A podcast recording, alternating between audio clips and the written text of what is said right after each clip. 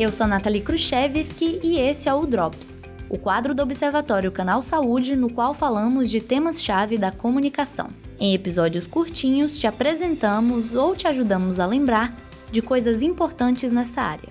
Nessa segunda temporada, estamos falando sobre a história das tecnologias de comunicação e como foi a trajetória desde as pinturas rupestres até os bate-papos virtuais com inteligências artificiais.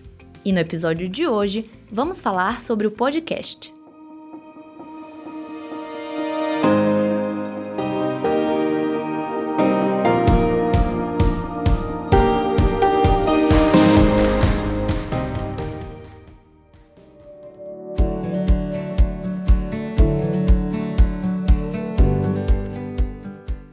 Ouvindo o Drops, provavelmente tem alguma ideia do que é um podcast. E na realidade, um conceito exato do que é podcast ainda é algo em discussão.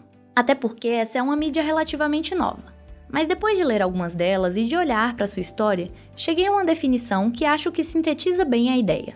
Podemos chamar de podcasts os arquivos de mídia digitais, geralmente áudios, mas podem ser vídeos também, que são publicados na internet periodicamente por meio de um feed RSS, que distribui esse conteúdo automaticamente. Esse seria um conceito bem básico do que é um podcast. Mas vamos aprofundar um pouco mais. Os podcasts têm um conteúdo muito semelhante com os de programas de rádio. Afinal, são duas mídias que, em princípio, focam no som. Contudo, possuem características singulares. A mais óbvia delas é a veiculação na internet. Mas aí você pode se perguntar: não existem rádios que disponibilizam seu conteúdo na rede? Sim, existem, mas a forma como isso acontece é diferente. Além disso, a característica que mais distingue o podcast do rádio não é nem a forma de distribuição, mas sim como o público consome o conteúdo. Já que no caso do podcast, o ouvinte não está preso a uma grade de programação pré-definida e pode ter acesso ao conteúdo na hora que quiser. É o famoso on demand ou sob demanda, termo que se popularizou com os streamings, seja de vídeo ou de áudio. Mas para realmente entender o que é um podcast, suas diferenças da rádio e termos como feed e RSS, precisamos conhecer a história dessa mídia. Então, para isso, vamos voltar lá para o comecinho dos anos 2000.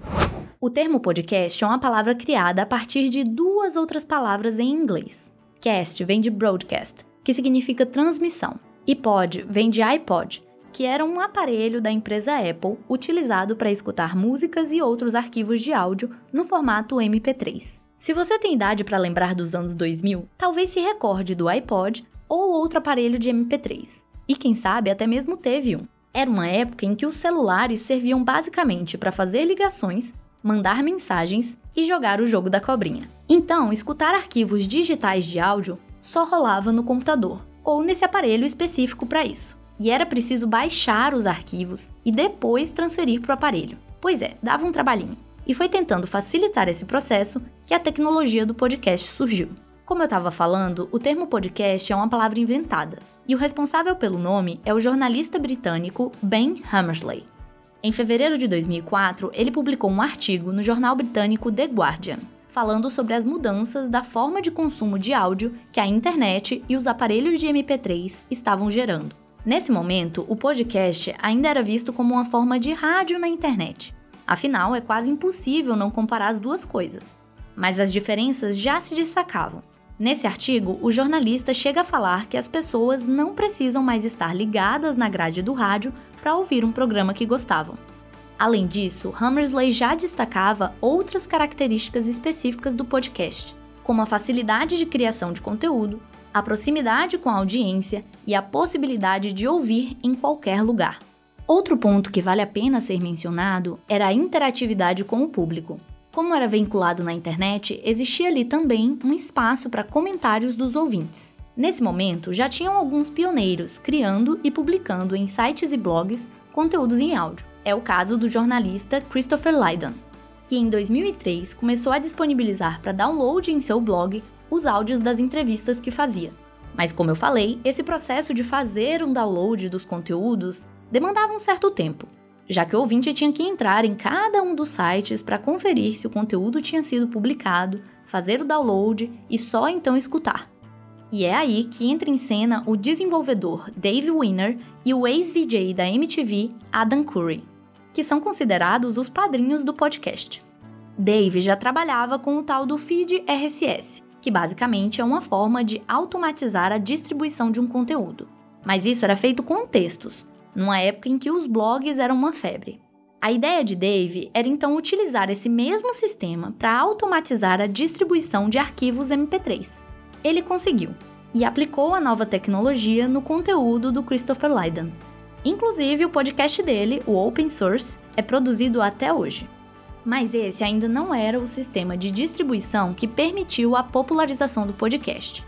Isso só aconteceu quando Adam conseguiu conectar o feed RSS com um agregador de mídia, no caso o iTunes, que era o responsável por transferir os arquivos para o iPod, o aparelho de MP3 mais popular nos Estados Unidos.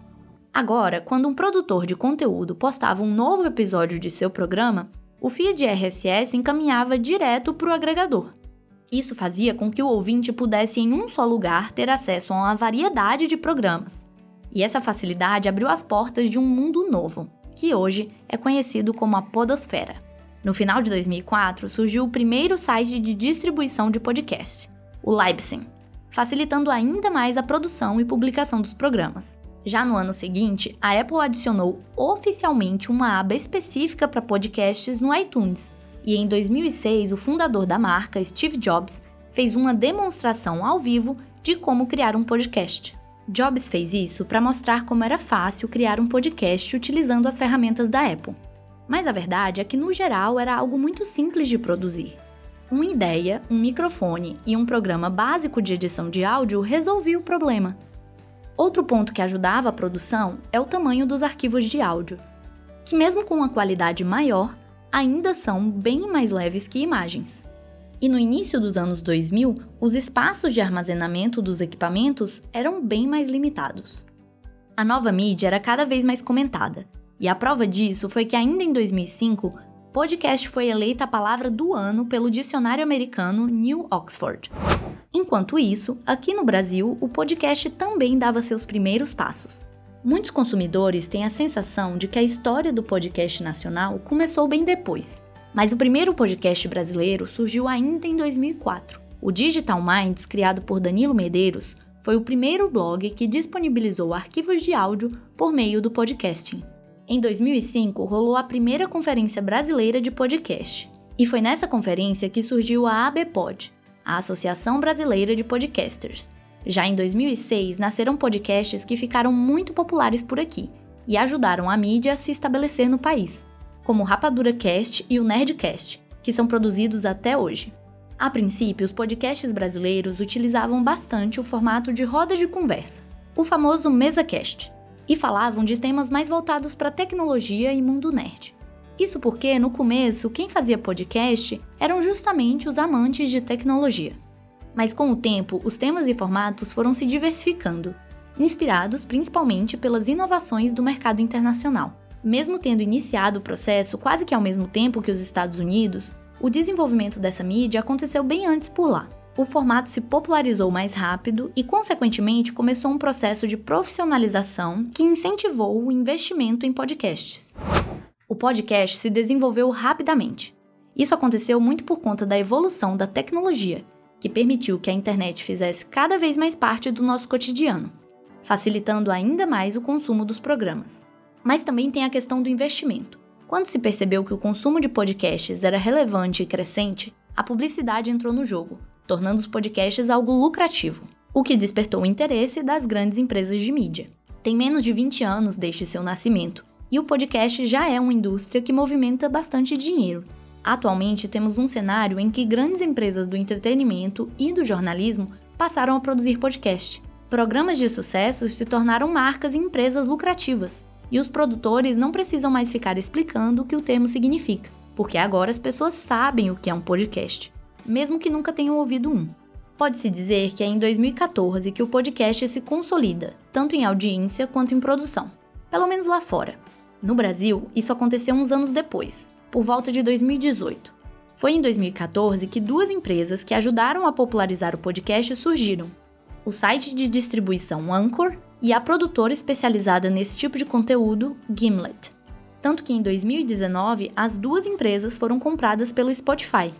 já que o serviço de streaming de música queria dominar de vez também o ramo dos podcasts. Inclusive, aqui vale a ressalva que a adesão dos podcasts pelos serviços de streaming de música foi outra coisa que ajudou na consolidação dessa mídia, já que ter música e podcast em um só lugar facilitava ainda mais a vida do ouvinte. Também foi em 2014 que a jornalista estadunidense Sarah Koenig lançou o podcast Serial, um programa derivado de outro podcast, o This American Life, que é outra grande referência da podosfera. O Serial é um grande marco na história dos podcasts, já que além de ter se tornado muito popular, foi responsável por aumentar o interesse tanto pelo tema true crime quanto pelo formato storytelling. True crime significa crimes reais, e é um dos gêneros de podcasts que faz muito sucesso até hoje. Já o storytelling é quando o podcast usa uma estrutura de narração de histórias, um formato que conquistou muitos corações por envolver bastante o ouvinte. O Serial também se tornou muito relevante porque teve um impacto real no processo judicial do caso que se propôs a contar. Isso porque a investigação da Sara mostrou que o processo tinha várias pontas soltas. Um caso parecido que aconteceu aqui no Brasil foi o do podcast Projeto Humanos, do podcaster Ivan Mizanzuki. A quinta temporada do projeto foi sobre o caso Evandro, o assassinato de um garoto do interior do Paraná. E as revelações, inclusive de tortura, também tiveram impacto no processo judicial dos condenados. Mas quando falamos da popularização dos podcasts aqui no Brasil, algo que marcou bastante foi a entrada da Globo no ramo, lá em 2019, que teve como parte da estratégia de divulgação dos programas um anúncio no Jornal Nacional e o âncora William Bonner explicando o que é um podcast. Os podcasts começaram como um conteúdo alternativo, lá nos primórdios da internet, um formato de produção simples e barato, que permitia que pessoas comuns e sem ligação com empresas de mídia criassem conteúdo. Conquistou o público por conta de sua sensação de proximidade e praticidade, e depois a grande mídia, quando se mostrou uma alternativa lucrativa. A pandemia intensificou ainda mais o interesse do público, e se tornou outro marco na popularidade dessa mídia. As pessoas tinham que ficar em casa, e alternativas de entretenimento veiculadas na internet ganharam espaço para crescer. Hoje, os podcasts são uma febre no mundo todo, mas ainda tem muita gente para conquistar, mostrando que a podosfera ainda tem muito espaço para crescer.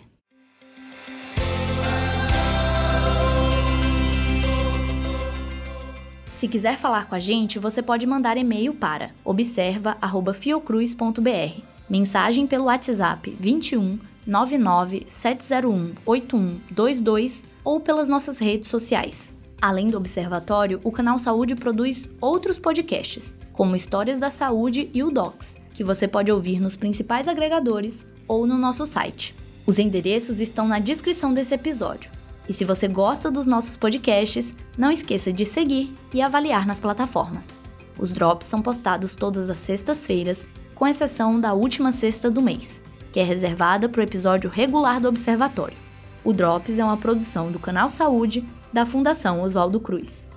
Roteiro, apresentação e edição: Nathalie Khrushchevsky. Coordenação dos podcasts do Canal Saúde: Gustavo Aldi.